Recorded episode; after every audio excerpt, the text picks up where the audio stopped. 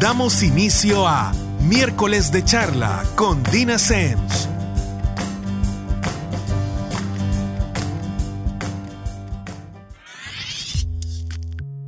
Nuevamente miércoles, aquí estamos con precisamente miércoles de charla con Dina Semch. Y bueno, hoy, como ya se nos está haciendo costumbre, traemos un tema de esos que nos interesan a todos. Y como ya saben, bueno, y los que también no tienen idea porque es primera vez que oyen el programa eh, o no lo han escuchado desde el principio, como les dije, mi nombre es Dina Semch, soy psicóloga, soy psicóloga de adolescentes, adultos y parejas y además de eso soy activista por la salud mental, que implica precisamente tener estos espacios como los que nos ofrece Radio Femenina para hablar de diferentes temas. En mi caso, el punto de partida es precisamente la psicología, que es mi quehacer, y desde ahí arrancamos para desarrollar todas estas temáticas que, que a veces nos complican la vida porque no sabemos cómo funcionan y por ende también nos las pueden facilitar. Y para eso también de repente nos acompañan invitados de diferentes áreas. Hoy vamos a hablar de un tema que yo creo que muchos de los papás en nuestro país creo que lo hablan súper suavecito y es una diferencia fantástica o, un alivio enorme cuando se dan cuenta que hay otros papás que muchas veces están en la misma situación. Y es un término que creo que han escuchado a pesar que, que tal vez adecuado a otras áreas porque sus... Eh, eh, digamos que áreas de estudio han sido otras y no el ser papá y es el burnout parental. Y para esto nos acompaña hoy de invitada Guadalupe Saguini, que es directora del Centro Psicopedagógico STEPS Guadalupe. Bienvenida, ¿qué tal? Hola, ¿qué tal?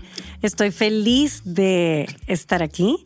Eh, la verdad que como psicóloga, eh, ahorita que oigo que tú sos activista de estas ideas, a mí me encanta eso precisamente. Así que por eso es que estoy tan feliz de estar aquí. Guadalupe, y aquí, bueno, yo realmente mi, trato con los papás de niños, que, creo que es mucho donde se da esto, no digo que exclusivamente, pero es tal vez la parte fuerte, eh, no, no es mi campo. Yo creo que aquí tú tenés mucho más experiencia y te toca en el día a día, pero realmente hay un montón de papás eh, que están bien quemados, que es precisamente a lo que hace referencia el, el burnout parental y que no lo hablan. Se sienten mal de decir que están realmente exhaustos, que ya no pegan pie con bola. Y es uno de esos temas que, que sí yo creo que debería ser platicado precisamente para que se den cuenta, primero, que no son los únicos sobre la faz de la Tierra. Correcto. Y además que hay recursos, hay que hacer referente a todo este tema. Sí, sobre todo, por ejemplo, cuando los, los padres tienen hijos eh, bien chiquitos, de repente puede ser que...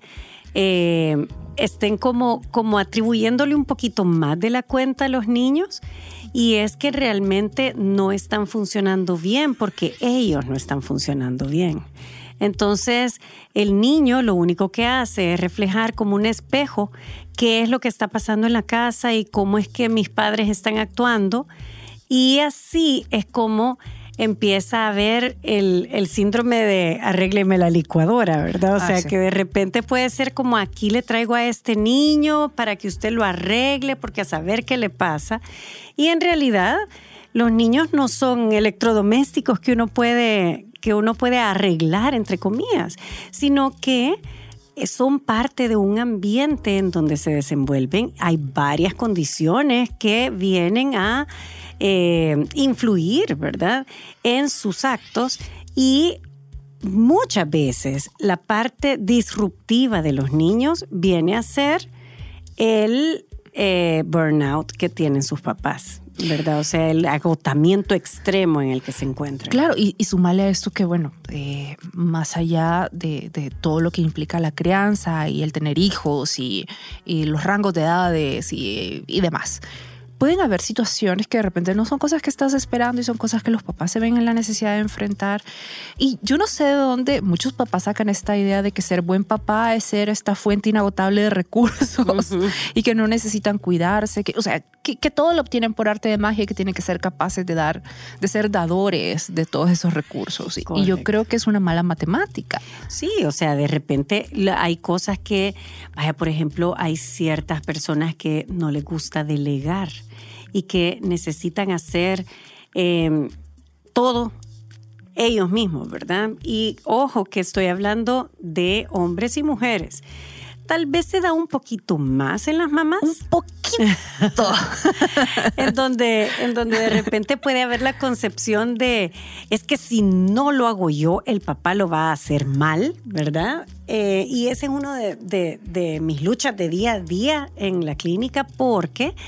Eh, diferente no significa mal. Exacto. ¿Verdad?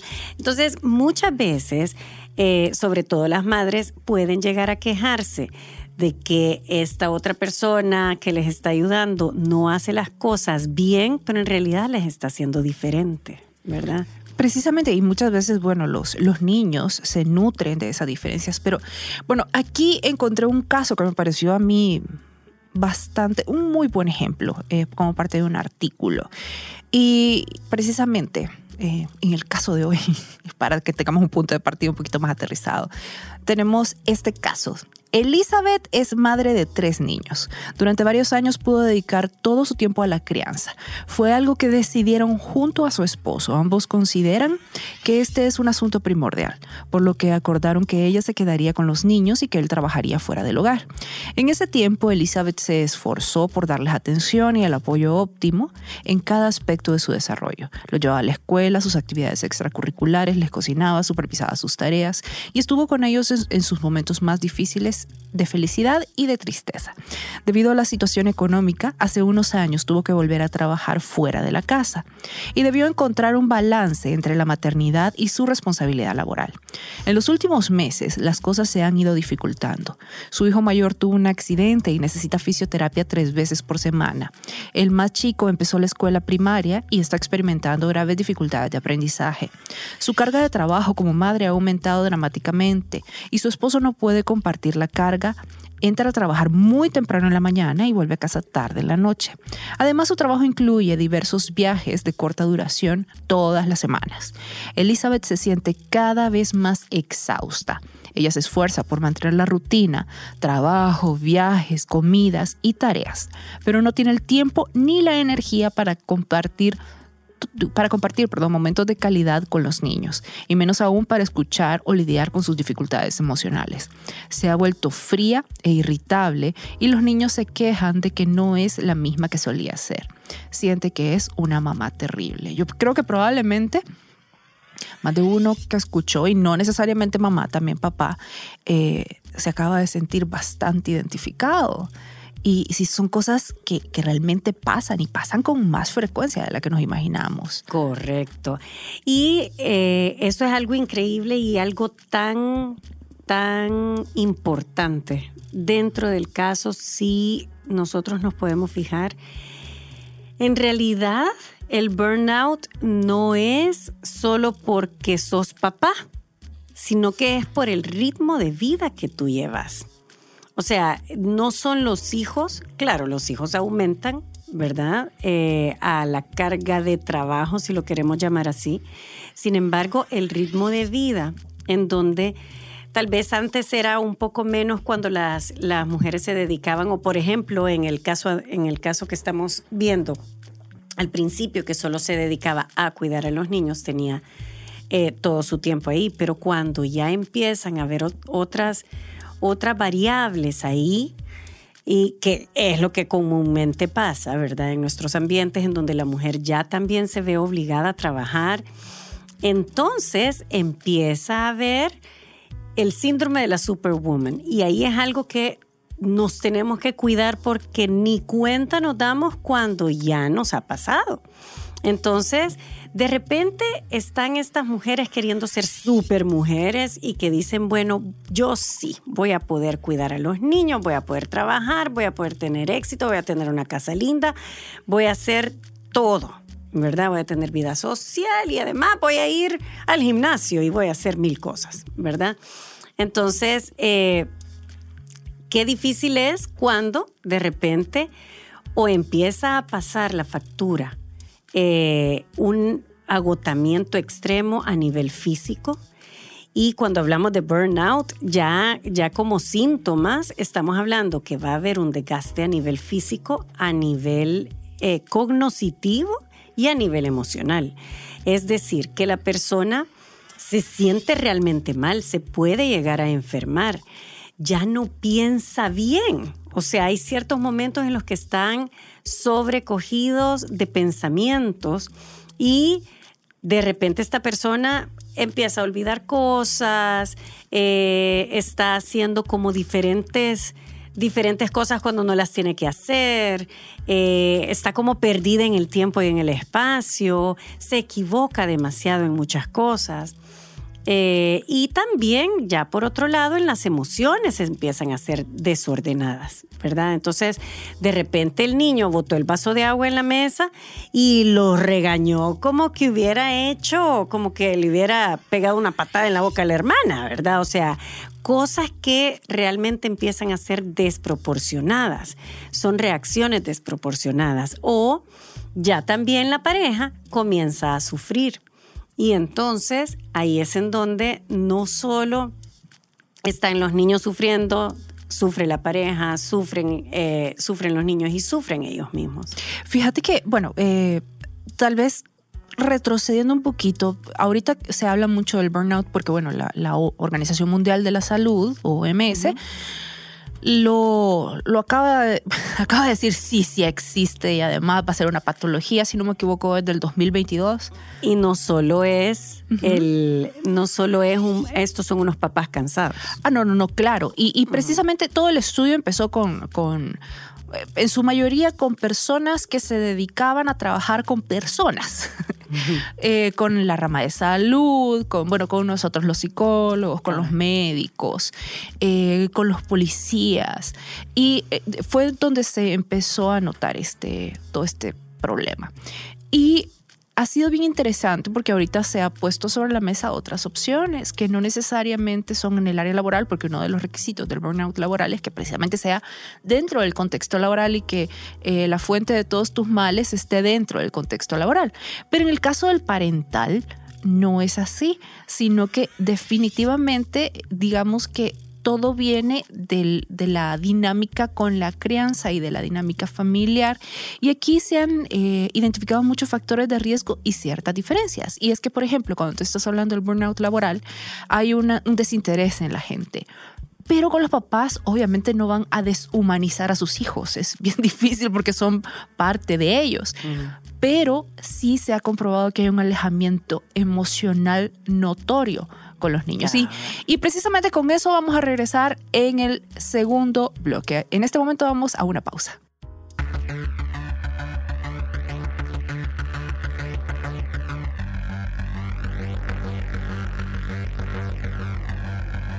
Take it all, take it now, break down. You and me tonight and just let it all ride.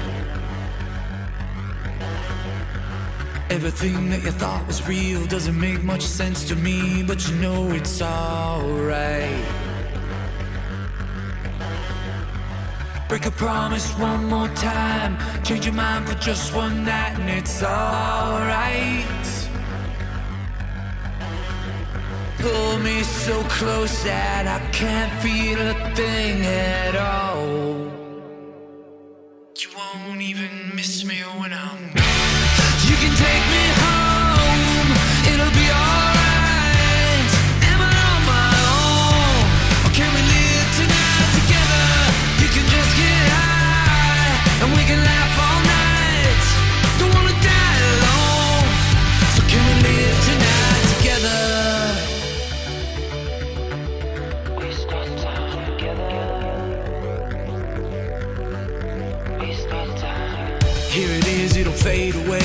like the high fame and the friends you made that don't care.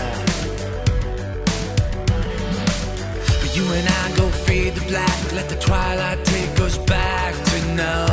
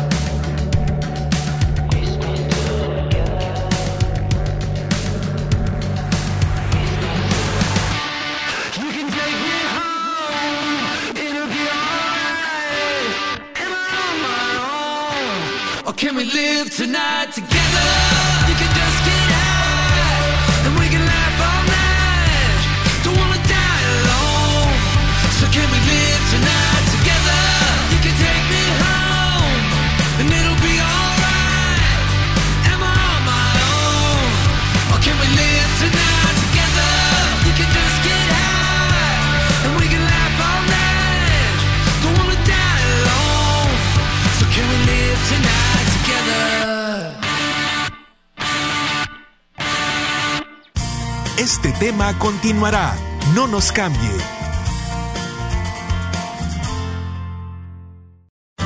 Las opiniones y experiencias de nuestros invitados. Continuamos.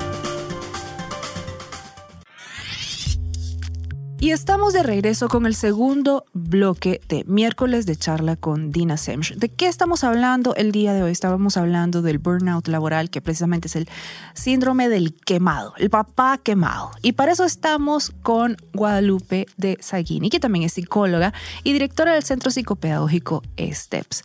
Guadalupe, estábamos platicando, bueno, en el primer bloque estábamos estableciendo a qué hace referencia el burnout, cuáles son más o menos los indicadores. Eh, y además cuál es la diferencia entre el área laboral y, y el área parental.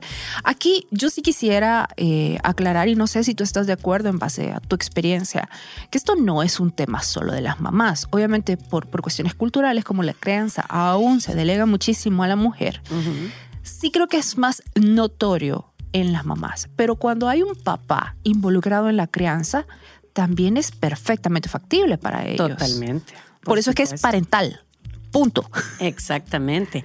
Sí, se puede dar en hombres y en mujeres y también pueden coincidir, ojo con esto, ¿verdad? Pueden coincidir en lo en donde ambos están quemados, ¿verdad? Y ahí hay que tener mucho ojo y por eso es que cuando tú mencionas eh, lo poco que se le toma la atención a la auto, al autocuido, es que tan importante es eso. O sea, el hecho de que muchos papás puedan sentir culpabilidad por darse ciertos, ciertos espacios o ciertos momentos para, para ellos mismos.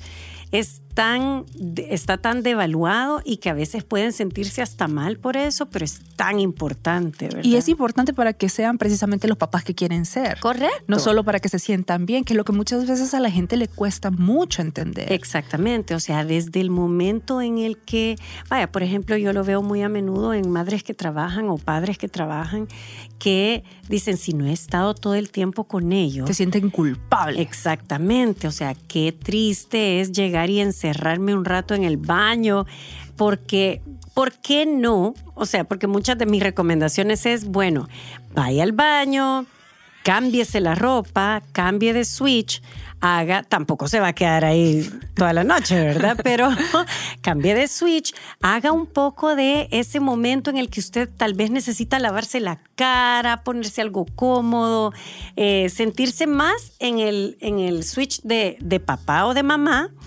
y luego vaya y dese eh, en la medida en la que usted pueda a sus hijos, ¿verdad?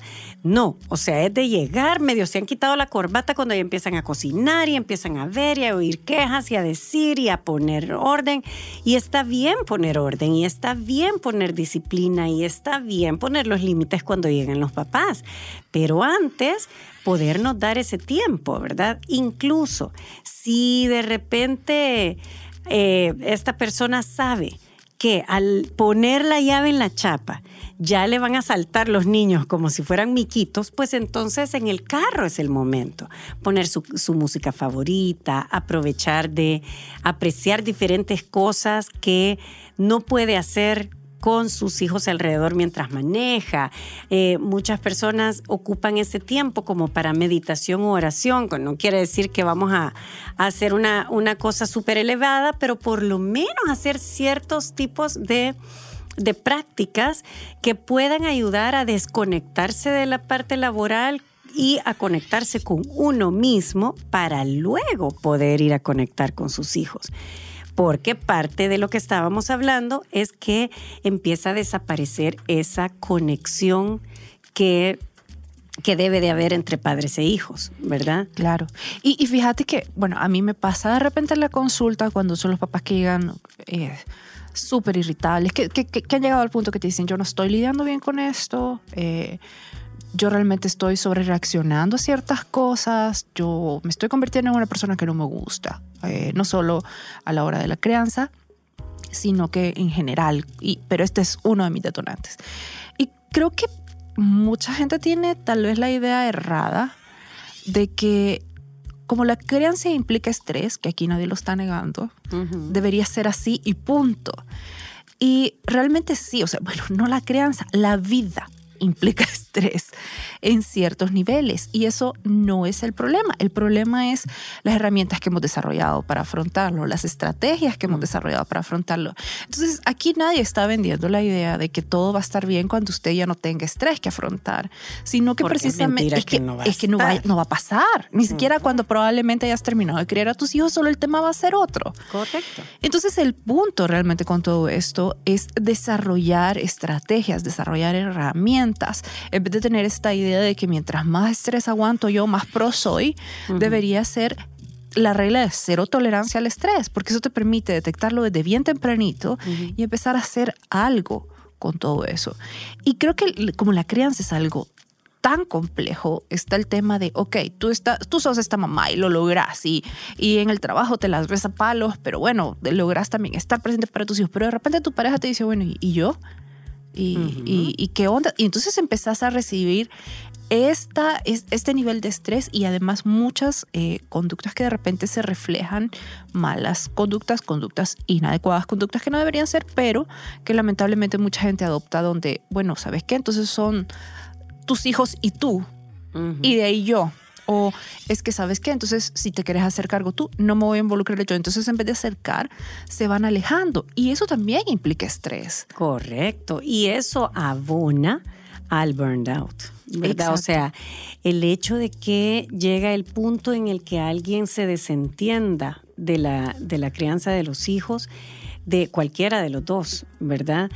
Eh, como que oría un poco más a, a que el otro se desgaste, ¿verdad? Y aparte de que pierde autoridad dentro de la casa, eh, con ojos de, o sea, viéndolo desde los ojos de los niños, pierde autoridad, también eh, pierde mucho en relación a la parte de relación de pareja, ¿verdad? Y ahí es en donde muchas veces se desgastan estas relaciones y va habiendo una cosa sobre la otra, sobre la otra, y al final termina estando tan agotada la persona que se quedó a cargo que generalmente es a donde te llegan a ti. O ya terminaron o están empezando a tronar como en buen salvadoreño lo decimos, o ya están, mire, yo lo que quiero es trabajar en mi divorcio, ¿verdad? Y fíjate que aquí, aquí pasa algo bien interesante y es, uno, es un arma de doble filo. Yo he visto cierto patrón, por ejemplo, cuando tú tienes una relación que va por este camino, tú constantemente estás eh, buscando cosas que son como, como ponerle un, ungüento metola- mentolado a una fractura.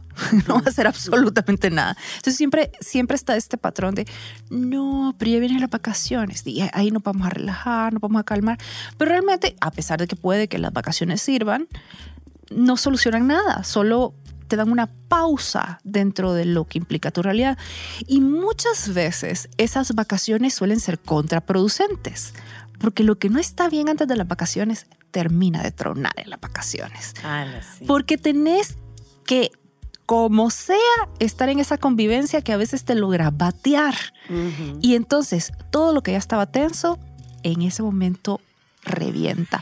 Y lo ideal, y esto creo que es un- una mala costumbre que tenemos en general con la salud, ni siquiera puedo decir con la salud mental en nuestro país, es que deberíamos no esperar a estar ahí para poder hacer algo.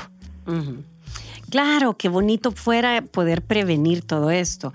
Mucho del trabajo que nosotros hacemos con los padres de familia en la clínica es precisamente poder ir viendo como, gracias a Dios, y en eso sí creo que la sociedad ha avanzado bastante, eh, ya pueden dividirse padre y madre, porque parte importante de para poder prevenir este desgaste o este agotamiento extremo es el poder delegar.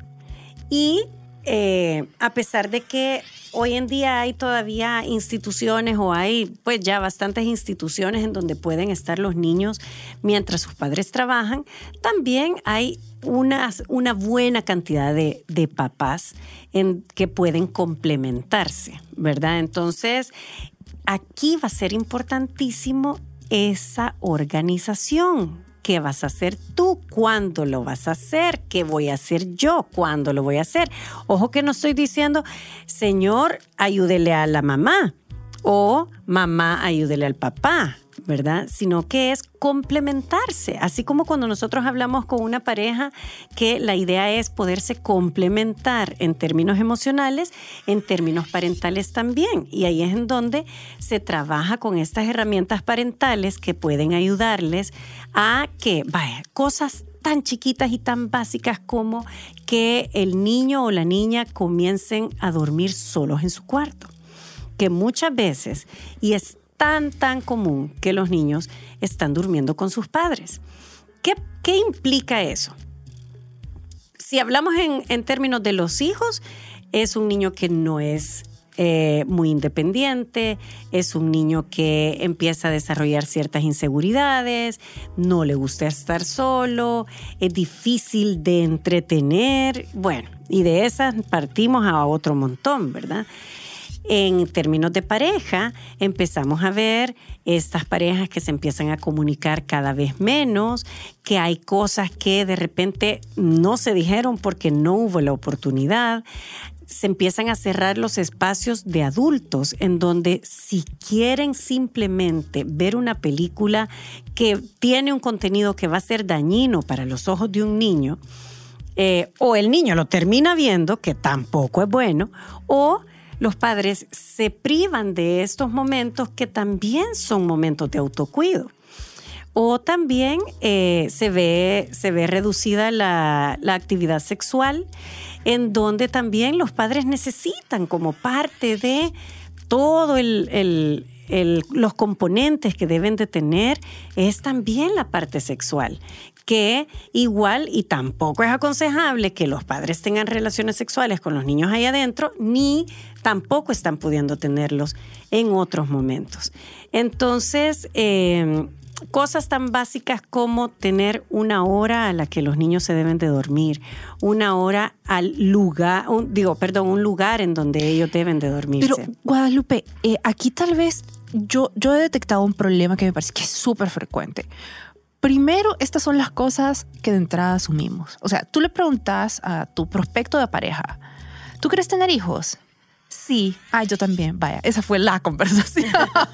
a lo mucho llegaron al tema de ¿y cuántos? Y punto. Entonces, ¿qué pasa? Cuando tú venís y te imaginas criando a estos hijos, tú te imaginas, imagínate eh, de mamá, tú te imaginas al papá que tú querés que tu pareja sea, pero realmente nunca le preguntaste cuál era su idea de ser papá. Y aquí viene, o sea, ya aquí el tema de complementarse entró con las patas. Y tampoco sos capaz de sentarte y negociar. ¿Por qué? Porque muchas veces cometemos el error de que, a ver, según quién se van a hacer las cosas aquí. En vez de decir, bueno, lo que pasa es típico. En mi casa, ok, sí, ambos vienen con en mi casa y en mi casa, pero de aquí debería ser- surgir una tercera dinámica Ujú. que es nuestra dinámica, que va a ser nuestra dinámica de crianza.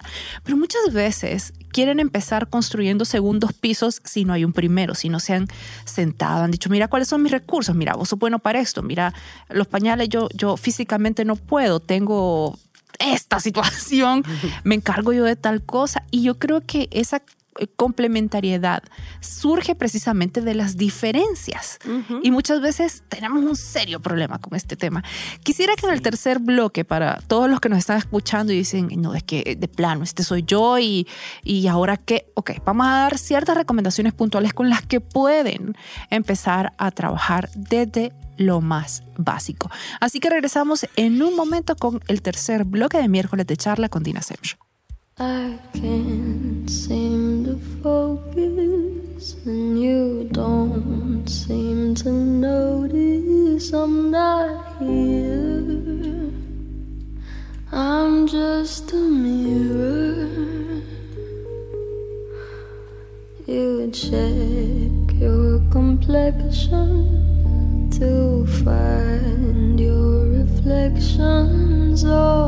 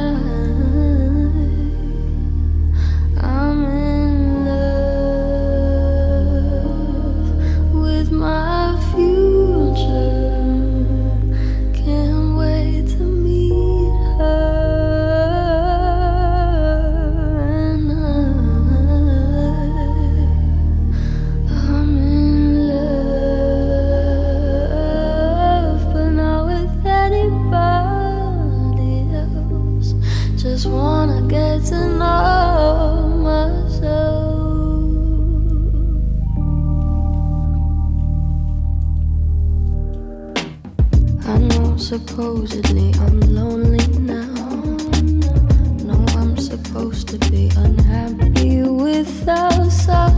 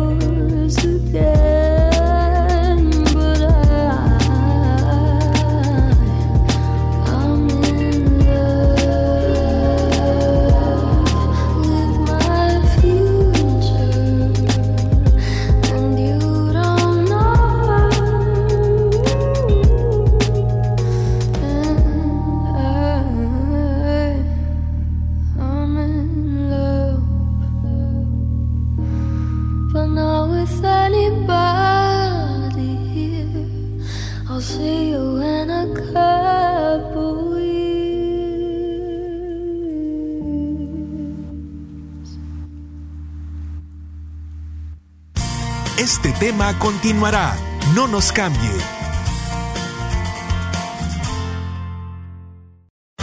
Las opiniones y experiencias de nuestros invitados. Continuamos. Y estamos de regreso con el tercer y último bloque de miércoles de charla con Dina Semch.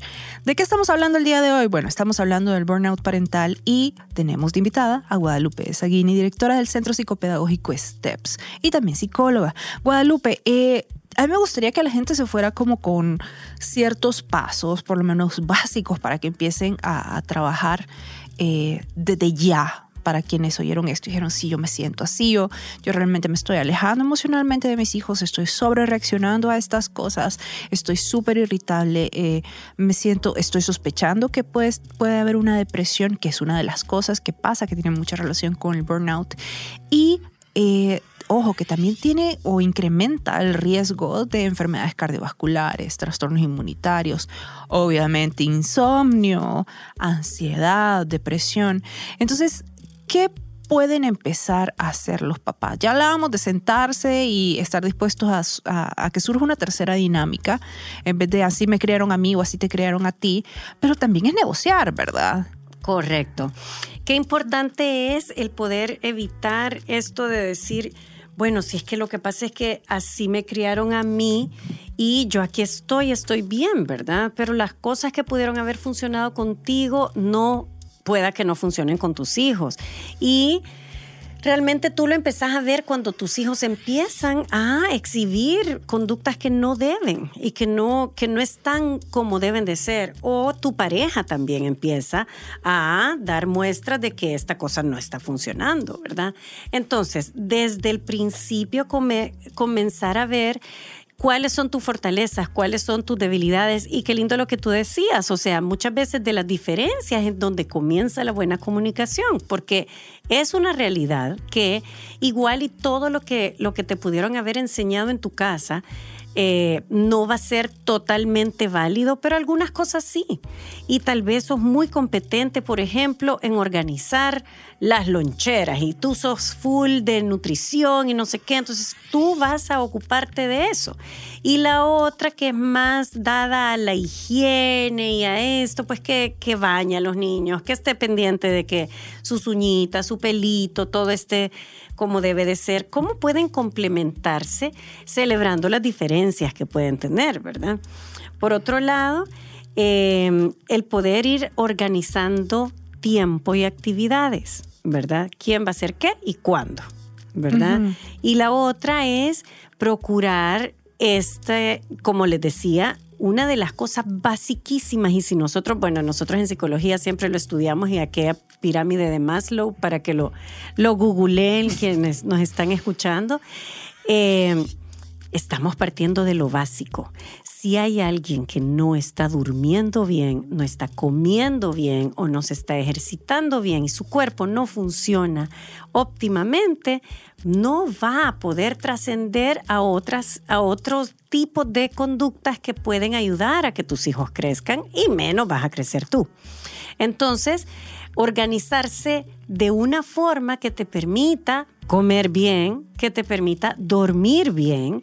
Y por eso es que yo hablo, y hablaba en el primer bloque, de esos momentos en los que tú vas a agarrar cinco minutos para meditar, cinco minutos para hacer oración. Eh, con esto, o sea, no te estoy mandando al estudio estrambótico de saber de dónde. A que ¿me pongas el playlist, el incienso. No, ahí donde estás. ahí donde estás, porque también es una realidad que no tenemos tiempo. Claro, si tenés el tiempo, anda a la iglesia más cercana, eh, trata de buscar orientación espiritual, búscate clases de diferentes cosas que te ayuden a elevar tu, tu, cu- tu cuestión de relajación y todo lo demás. Pero si no tenés el tiempo y además generalmente los medios eh, económicos tal vez como tenés muchos gastos, no los estás canalizando hacia tu bienestar, busca espacios en tu casa, en tus propios tiempos para poder tomarte esos cinco minutos que a todo el mundo le caen bien. Guadalupe, pero tal vez yo también aquí sumaría, porque no sé, tenemos esta idea de que darnos tiempo implica gastar, que implica. Y a veces, no, a veces es irte a sentar a algún lado. Por ejemplo, a mí, a mí me encanta irme a sentar a algún lado a nada. O sea, a leer un libro que no he podido leer. Y estoy hablando de 30 minutos. Y muchas veces los papás se privan. O sea, es como que de alguna manera alguien les hubiera vendido la idea de que en el momento que se convirtieron en papás, perdieron este derecho. Sí. Y obviamente uno tiene que quedar a cargo, pero aquí es donde pueden precisamente echarse una mano de, mira, tal día yo me zafo 30 minutos. Ujú. Encárgate esos 30 minutos de los niños. Obviamente también después le toca al otro, ¿verdad? Correcto, Y entonces sí. un poquito ir, ir llevando la balanza equilibrada. Algo que a mí me ha impresionado muchísimo y que a veces hay parejas que no les ponen, no le ponen cabeza es que cuando se empiezan a alejar por el tipo de, de rol de papá o de mamá que han decidido ejercer y como pareja empieza a hacerse una brecha grande, grande, grande. Hay un momento donde papá o mamá empiezan a evitar estar en la casa, participar en la vida familiar porque están evitando a su pareja. Y esto incide también en la crianza. ¿Por qué? Porque los niños se van en la colada, porque los niños son parte de la familia y porque los niños están cerca de esta otra persona que estamos evitando a toda Correcto. costa. Hay, hay también otras cosas que pueden eh, prevenir a la pareja de querer llegar a su casa y es que también sus propias historias como hijos también están saliendo ahí de repente. ¿Por, e, por qué es tan importante que la gente vaya a terapia psicológica? Porque de repente estos son mecanismos inconscientes y esta persona está viviendo ciertos momentos que tal vez, por decirte algo, si eh, al papá en- a los 12 años le pasó algo, una situación eh, en donde sus padres fueron negligentes o pasó algo que, que, Que lo haya marcó. De repente a los 12 años de su hijo empieza a cambiar el estilo de padre. Porque, ¿qué pasa? Hay ciertas teclas que se van tocando y que por eh, forma de ser de la persona, por la personalidad del hijo. Y ojo que no todos los hijos activan las mismas teclas, ¿verdad? Entonces, de repente comienzan a salir estos traumas que ni siquiera se da cuenta el padre y empieza a ver esa, esa huida o pelea, ¿verdad? Que es que de repente puede haber un padre demasiado irritable y que no le aguanta nada a esta persona que le toca, le toca la tecla mágica y o podemos tener a estos padres evitativos, ¿verdad? Y que de repente... Ven cómo eh, agarran todas las trabazones de regreso. Sí, o todas las trabazones, o ay, fíjate que pasó esto y esto y esto y esto y esto, y al final nunca llegaron a la casa. Y dio la casualidad que, con todo el dolor de mi alma, los niños ya estaban dormidos cuando llegué. Sí.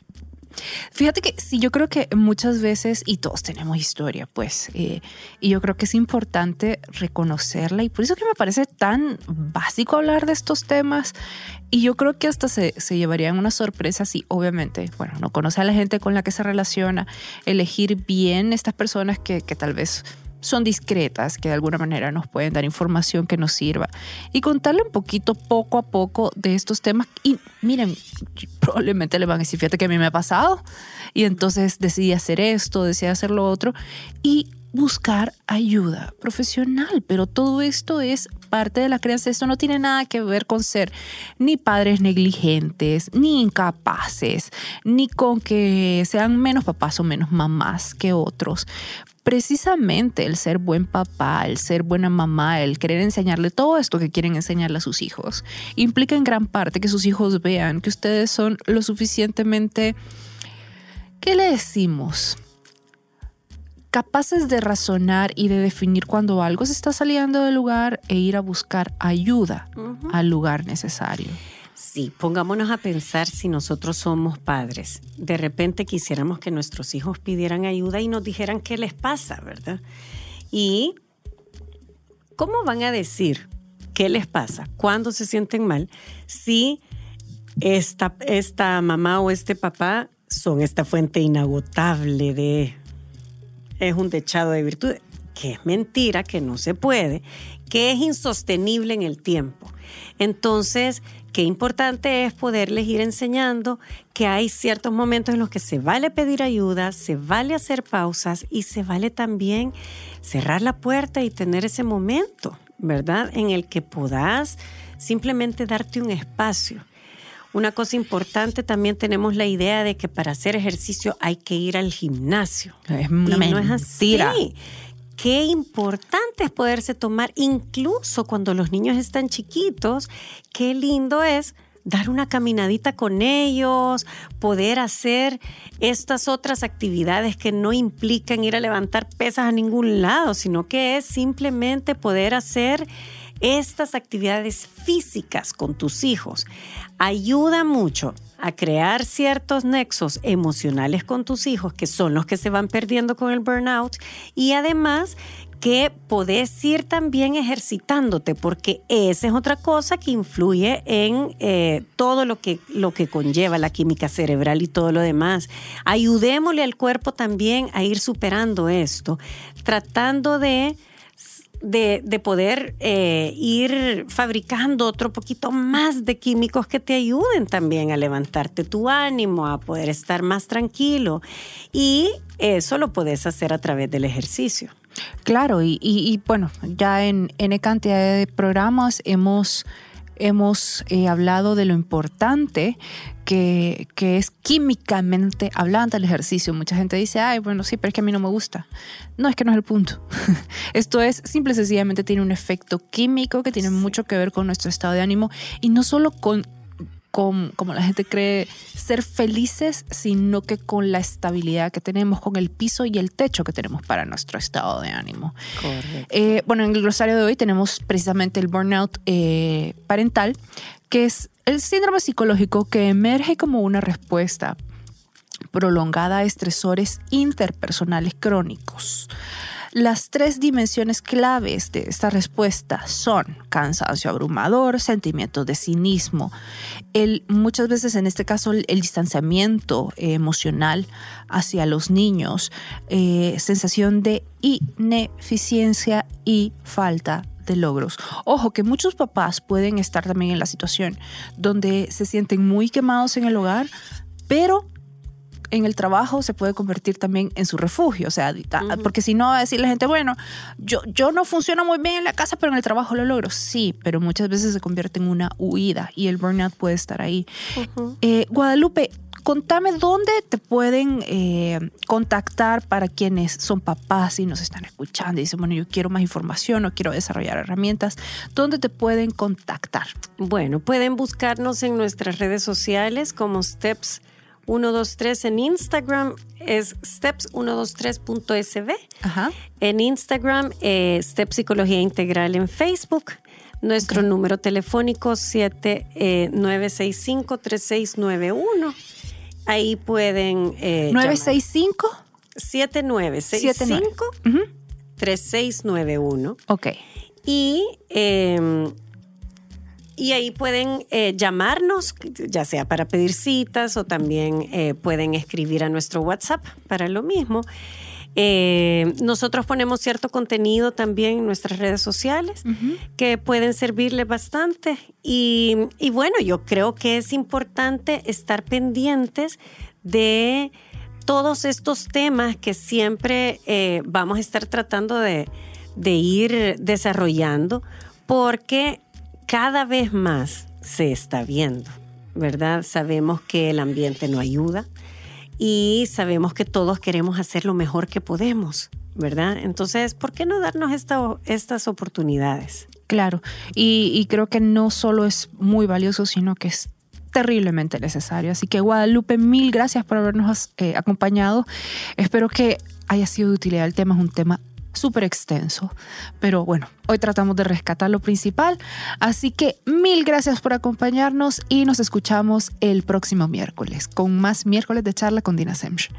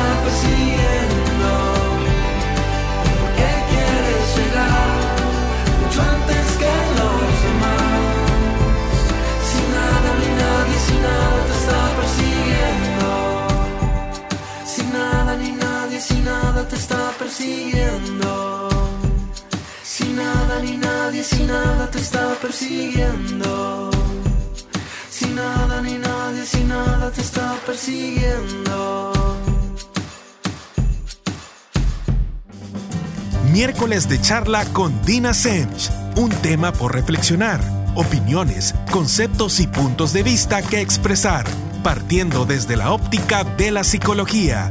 Sintonícenos el próximo miércoles a las 7 de la noche por Radio Femenina